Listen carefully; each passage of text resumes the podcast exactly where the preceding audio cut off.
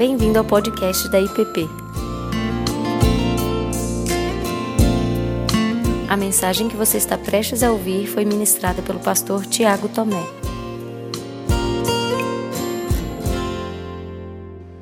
Meus irmãos, hoje nós iniciamos uma pequena série de quatro mensagens com o título Quando Tudo Se Vai, cultivando a fé em meio ao caos. Quando tudo se vai, cultivando a fé em meio ao caos. Vamos orar e depois seguimos com a nossa meditação. Pai, ouve-nos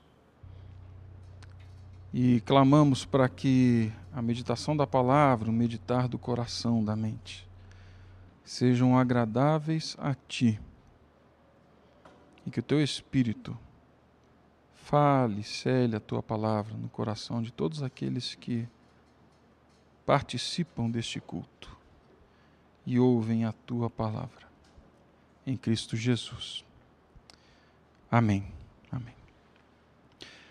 No mês de abril desse ano, 2020, chegou ao fim a produção e a gravação de uma série é, muito conhecida por todos. Ela ficou no ar durante 11 anos, são 250 episódios. E talvez você que nos acompanha aqui hoje conheça essa série, a Modern Family. Eu acho que eu vou pedir para os meninos ali a fotinha da série. Bom, embora o título da série, né, seja Modern Family, essa, essa família, ela não tem nada de uma família moderna, né? Podemos chamá-la de uma família pós-moderna, ultramoderna, porque o estereótipo de uma família moderna do século passado era uma família diferente dessa que daqui a pouco vai voltar a imagem ali, mas diferente dessa. Nós falamos de uma família com um casamento entre o papai e a mamãe, um casamento hétero, um casamento de longos e longos anos, com filhos e filhas bem comportados no seu dia a dia, que cumpriam assim rigorosamente as ordens, a cadência do lar, a cadência da casa. São filhos que pedem a bênção ao vovô e à vovó e aos mais velhos. Eu tenho ensinado isso ao meu menino. Pedir a bênção é, são. É, é uma família que, ao sentar na mesa da refeição, sabe direitinho qual é o lugar do pai, da mãe, qual é o seu local. É uma família que, antes das refeições, dá as mãos, ora, reza. É uma família que reconhece os cuidados, a provisão e a presença de Deus. Mas o que nós temos nesse seriado é, é uma família totalmente diferente dessa que eu acabei de falar para você, que era uma família típica, sim, de alguns anos atrás. Nessa série, você vê na moldura quadrada o patriarca da família. E esse patriarca ele está no seu segundo casamento. Ele é casado com uma mulher bem mais nova que ele, de descendência latina. É, com ela, ele tem dois filhos, e é uma família já diferente de alguns anos atrás, porque é uma família que já tem uma mistura étnica grande. Do primeiro casamento deste homem, ele tem dois filhos, e ali na moldura retangular você tem a filha dele, casada com mais três crianças, eles tiveram três filhos, que no seriado passam por poucas e boas, que no seriado geram inúmeras crises no relacionamento familiar, são crianças que não são tão comportadas como as do século passado. No quadro oval, nós temos um outro filho desse patriarca, que é o ruivo. E ele tem, e ele é casado com outro homem, e dessa nova estrutura familiar, eles adotaram uma menina, uma criança de origem asiática, e assim eles formam uma família estável. E algo muito doido acontece aqui. Porque os filhos do segundo casamento dele são mais novos que os netos dele. Ou seja, que os filhos dos filhos do primeiro casamento. Já pensou como é que funciona esse encontro e essa conversa? Quem é tio de quem? Como é que a gente vai lidar com isso?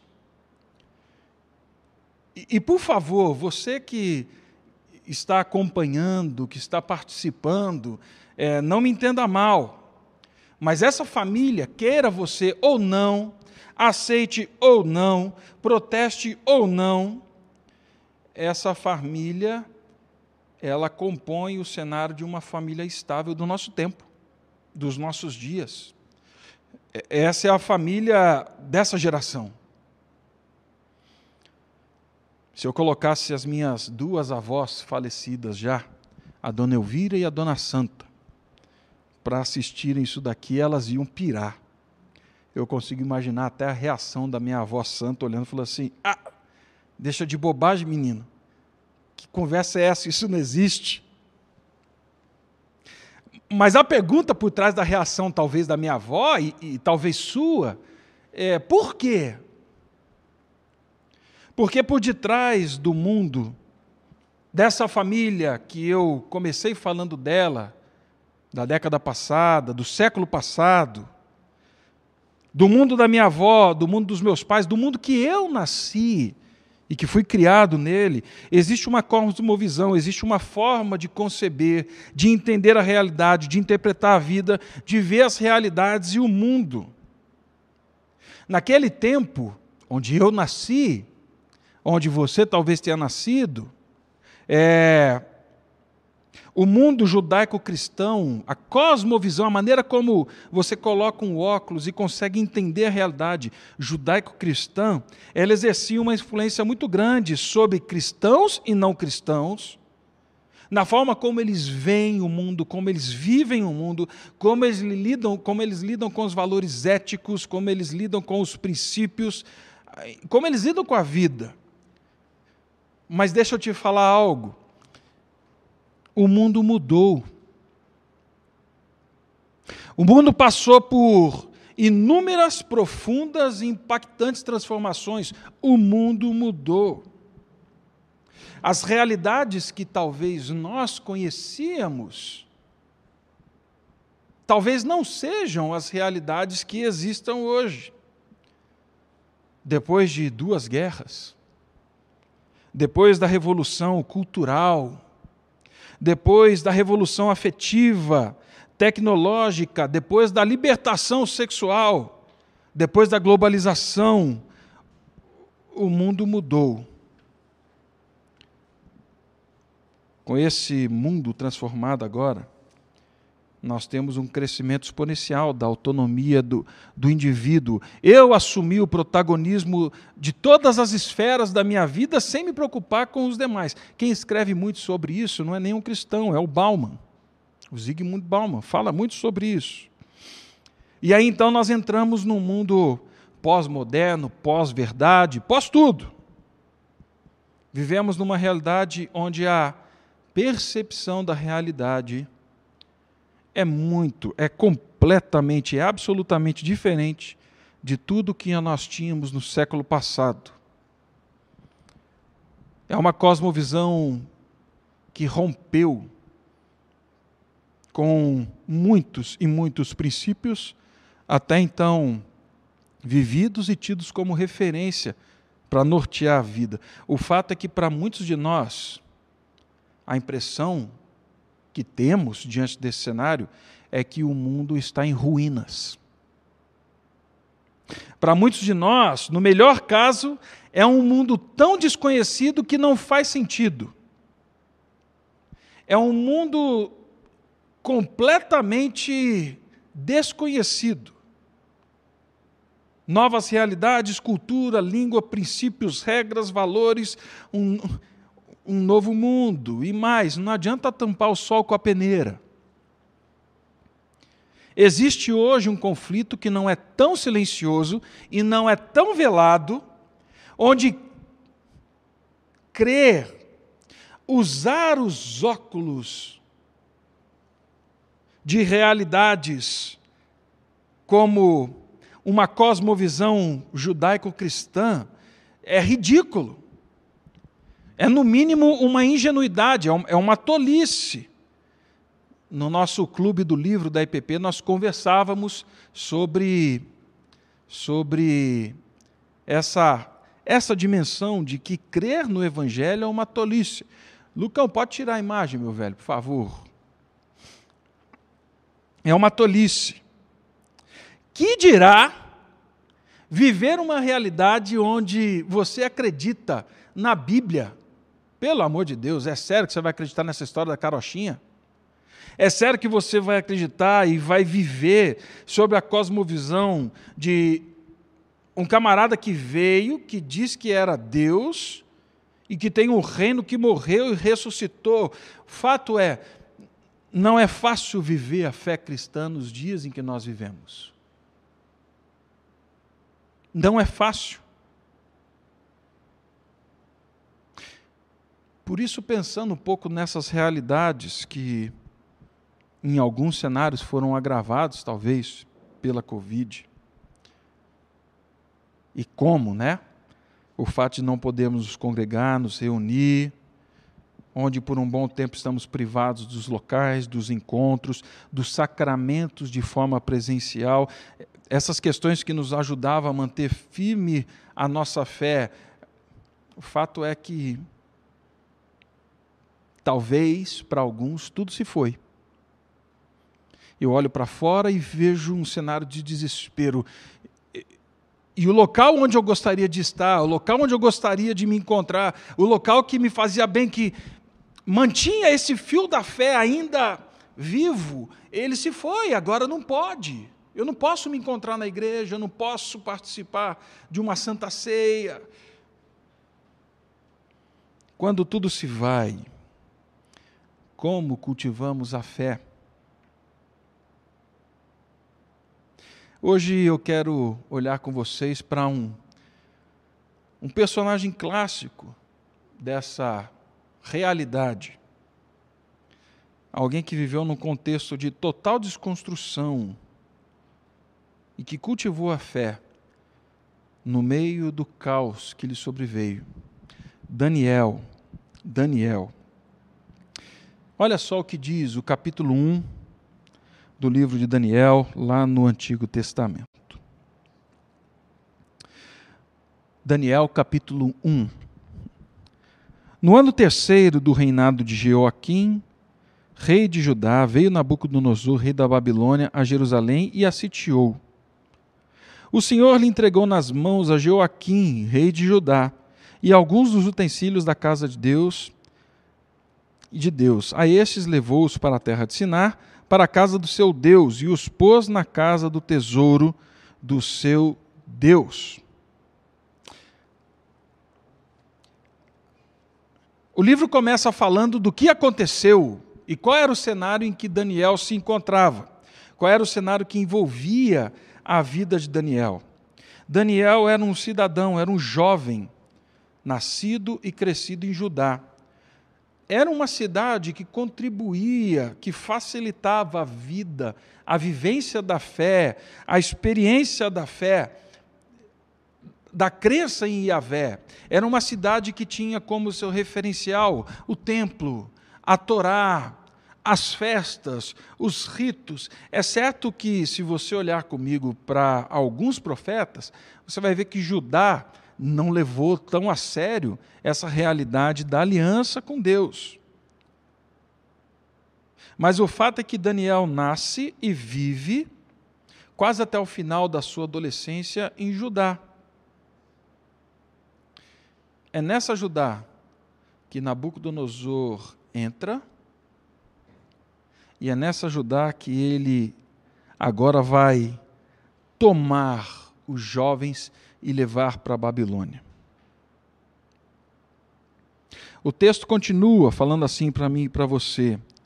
Disse o rei a Aspenaz, chefe dos eunucos, que trouxesse algum dos filhos de Israel, tanto da linhagem real como dos nobres, jovens sem nenhum defeito, de boa aparência, instruídos em toda sabedoria, doutos em ciência, versados no conhecimento e que fossem competentes para assistirem no palácio do rei e lhes ensinasse a cultura e a língua dos caldeus. Daniel, ele é levado para a Babilônia. Daniel vê o seu mundo ruir. Agora ele vai ser levado para a Babilônia, uma terra onde tudo é diferente, onde todas as realidades são desconhecidas, são estranhas e mais ofensivas a tudo aquele que ele viveu.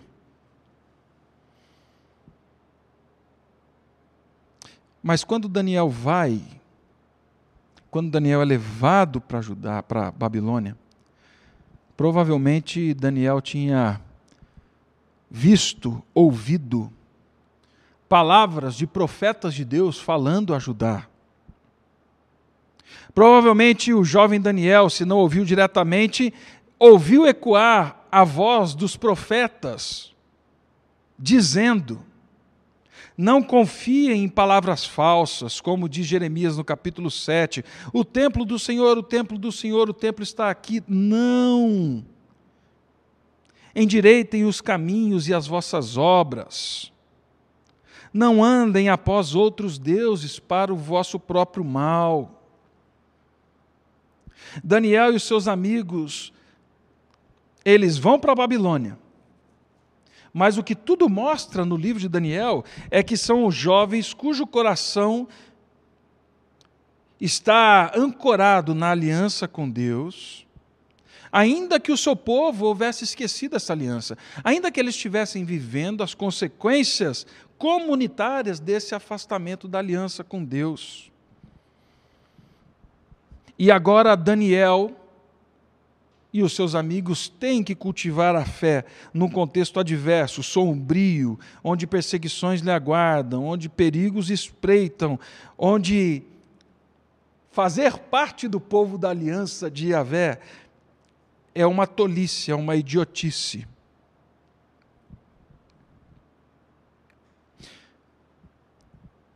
não o quero usar na mesma proporção, mas talvez para alguns de nós que nasceram no século passado,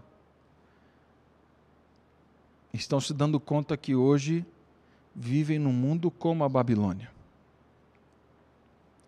E agora precisam encarar o desafio, assim como Daniel, de cultivar a fé e de manter a aliança em foco para que não aconteça com ele aquilo que aconteceu com os seus pais.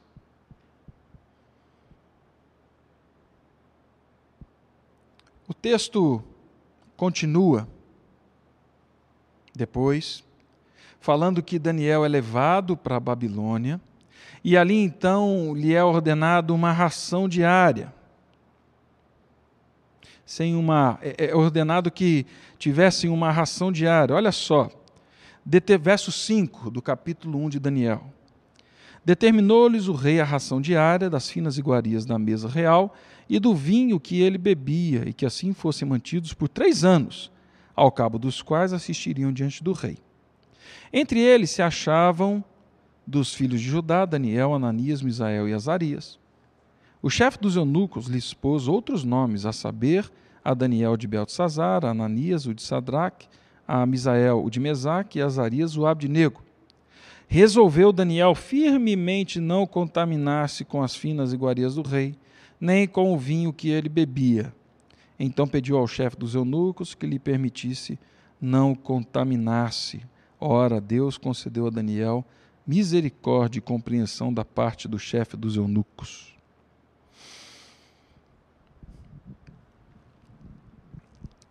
Daniel agora precisa se posicionar. Ele não tem o templo, ele não tem mais nada. E fora isso, Nabucodonosor não tem só o interesse de ter escravos. O objetivo de Nabucodonosor não é só destruir a cidade, é mudar a cosmovisão, é mudar a forma de pensar. Ele pega os cativos brilhantes, de mente brilhante, os melhores, porque agora ele quer que esses pensem, que esses comecem a agir, a viver, a sentir como a Babilônia. Essa é a questão, esse é o ponto. Para isso, Nabucodonosor quer que esses jovens se esqueçam da aliança com o Deus da terra deles.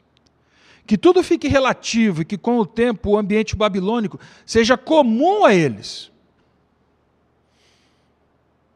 Ele muda o nome desses jovens, e eu não vou falar aqui da questão dos nomes, que é algo muito rico, mas algo importante é que você pode nomear algo que você domina. Isso no mundo antigo era muito forte. Numa ação de domínio, então, Nabucodonosor renomeia esses jovens em nomes intimamente ligados com os deuses da Babilônia. Ele os obriga a estudar na UFB, na Universidade Federal da Babilônia. Eles têm que fazer matrícula, eles não fazem aplicação, não fazem paz, Enem. Eles vão para lá e eles já iniciam a conversa ali. E por fim, Nabucodonosor ordena, e eu peguei numa ordem aqui invertida, né? Ordena a ração diária deles. E Daniel fala assim: ok, não tem outro jeito, nós viemos e aqui nós estamos, não, não tem jeito. Essa é a realidade. Ok, pode nos chamar por outro nome. Ok, nós vamos estudar na Universidade da Babilônia. Mas eles apresentam, e Daniel apresenta um único ponto de resistência. Esse único ponto se relaciona com essa relação com a aliança. E eu creio que isso é algo muito importante. Resolveu Daniel firmemente não contaminar-se com as finas iguarias do rei, nem com o vinho que ele bebia. Comer a comida do rei significava lealdade máxima ao jeito de viver babilônico era aceitar e reconhecer que os deuses babilônicos eram os verdadeiros senhores da história. Para os padrões orientais, compartilhar a mesa, sentar numa mesa, compartilhar da mesma refeição, é comprometer-se com uma amizade. Em muitos e muitos casos, e nesse caso era assim, era você entrar numa relação de nova aliança, de dependência, de reconhecimento que alguém é seu senhor e seu provedor. E Daniel diz: não. Daniel significa Deus é meu juiz. Não. Eu sei quem é meu Senhor. Eu sei quem é o Deus da minha aliança. Não vou comer. Por outro lado, participar da mesa do rei era como participar dos privilégios, dos status que Nabucodonosor propunha para seduzir o coração daqueles que eram dominados. E Daniel sabia que não deveria se entregar aos privilégios, aos, ao status. Ele viu no que deu em Judá. Ele viu que deu essa aliança de sentar, comungar na mesma mesa, comer do mesmo pão, tomar do mesmo vinho. Afinal, ele estava sofrendo na pele as consequências disso. O ciclo vicioso, então, do assédio pelos privilégios, para tentar se dar bem. Esse ciclo que pegou os reis de Judá, agora se levanta com força, tentando pegar Daniel e seus amigos. E eles, vendo isso, disseram: não, não. E de onde vem essa percepção, Tiago, dessa realidade? Quando Daniel fala aqui que decidiu-se não contaminar-se, não se tornar impuro, essa palavra está intimamente ligada com o conceito de corrupção. Daniel sabia que não podia abrir brechas dentro dos privilégios para que um dia essas armadilhas não só o corrompessem, mas tornassem escravo. O prendessem de tal forma que chega uma hora que não tem como dizer não mais. E Daniel fala: não. Comida sacrificada a ídolos, não comer da mesa do rei falando que ele é meu provedor, que ele é o meu senhor, não. Privilégios e status, não, estou fora. Como diz o Zé uma vez, vou comer churrasco de chuchu, mas não vou cair nessa. Eu aceito tudo, mas a cosmovisão de vocês não. O meu compromisso é com aliança, inclusive para ser bênção na terra da Babilônia. Daniel só foi bênção na terra da Babilônia justamente porque ele sabia que vivia na Babilônia, mas ele levou para a Babilônia a aliança. A aliança que Jeremias fala no capítulo 7 não está é, não tá no templo, tem que estar tá no coração, tem que estar tá na alma, tem que estar tá na vida, tem que estar tá na mente. Por isso que Daniel não podia ter comunhão com a cosmovisão, com o jeito de entender a realidade. Daniel só foi alternativa de Deus àquele povo porque diante da Babilônia ele cultivou a velha fé, a velha aliança se manteve. A forma como Daniel fez isso também foi muito interessante. Bíblia diz que Daniel resolveu, mas ele era um escravo, gente. E Daniel não bate na mesa. Lá na frente nós veremos que ele vai bater na mesa, falar assim: bom, se quiser me mandar para a cova dos leões, pode mandar, eu não vou parar de orar. Mas aqui Daniel não bate na mesa. Aqui ele é um estrangeiro jovem, dominado. E aí o que ele faz? Ele inicia um diálogo, e alguns podem até não gostar disso, mas é um fato, ele inicia o diálogo, ele não impõe o compromisso que ele tem com a aliança com Deus sobre aqueles que não têm uma aliança com Deus. Entenda, você e eu vivemos numa realidade, num mundo pós-cristão, que não tem uma aliança com Deus. E um dos erros graves nossos, nosso, dos cristãos, muitas vezes é querer impor sobre aqueles que não conhecem Deus, que nunca viram a Deus, que não conhecem Jesus, os princípios, os valores do reino de Cristo. E, e por favor, me entenda. Justiça, cuidado, é, essas coisas são valores universais. Mas eu estou dizendo dos princípios da aliança, da fé em Cristo. Daniel não impõe isso, falando assim, não, em nome de Jesus, vamos todos comer chuchu. Não, não é isso que ele faz.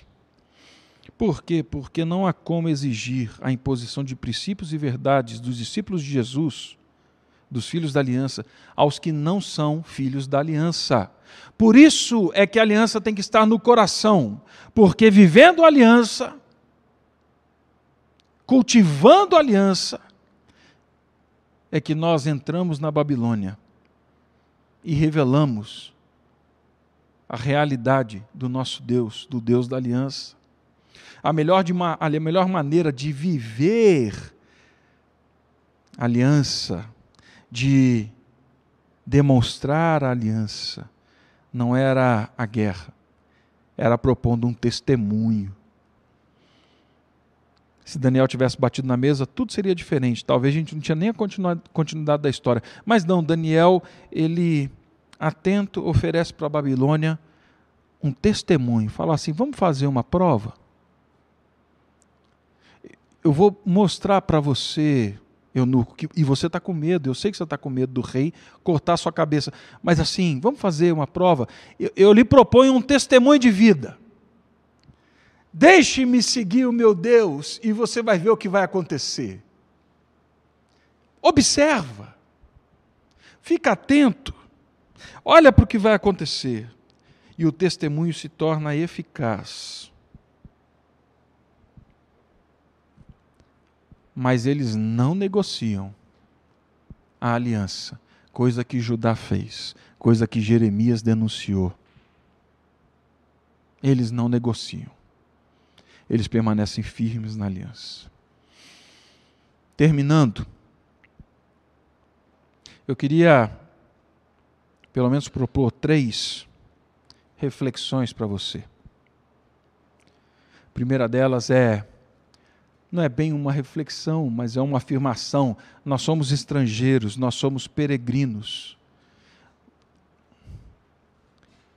somos cidadãos do reino vivendo numa Babilônia. Somos cidadãos do reino vivendo numa cultura que nos assusta, que nos assombra, que nos é estranha, que é diferente, que pode causar desespero para muitos, mas nós somos peregrinos. Nós somos estrangeiros. Virá o reino. Virá o reino.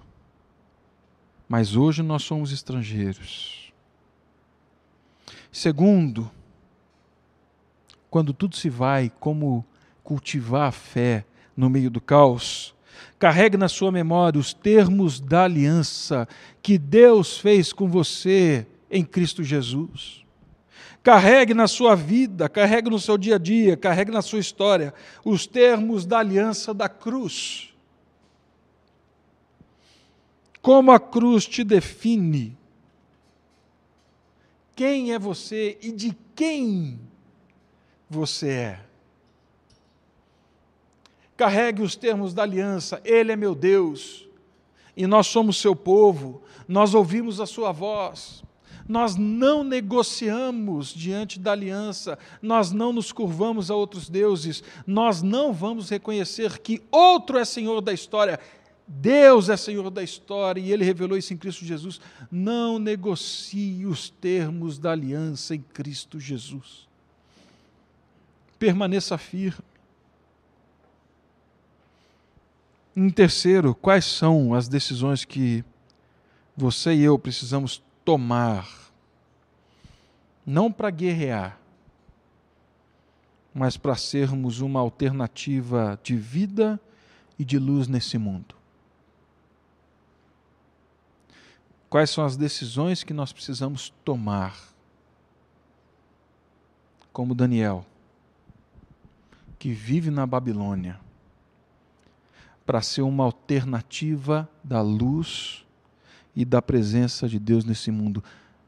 Ouça, meu irmão, minha irmã, Daniel só foi quem foi, porque ele permaneceu firme na aliança, naquilo que ele ouviu na velha aliança, na velha cruz, no velho Cristo. É assim que nós seremos. Vamos orar e depois vamos cantar. Pai Santo, como cultivar a fé nesse tempo quando parece que tudo se foi?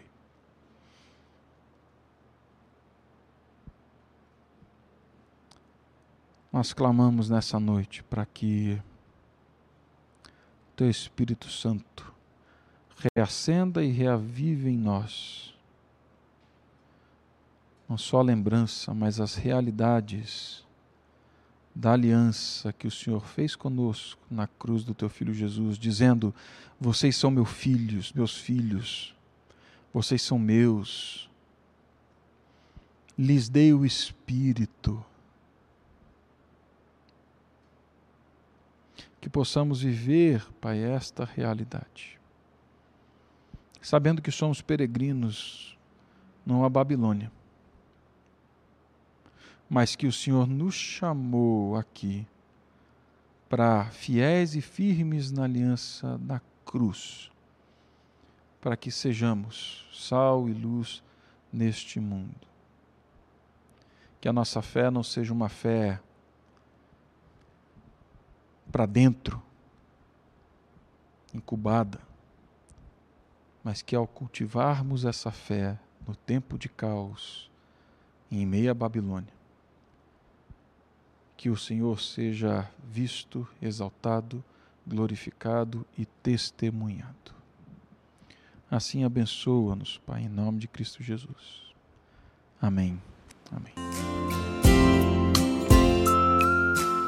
Você acabou de ouvir o podcast da IPP.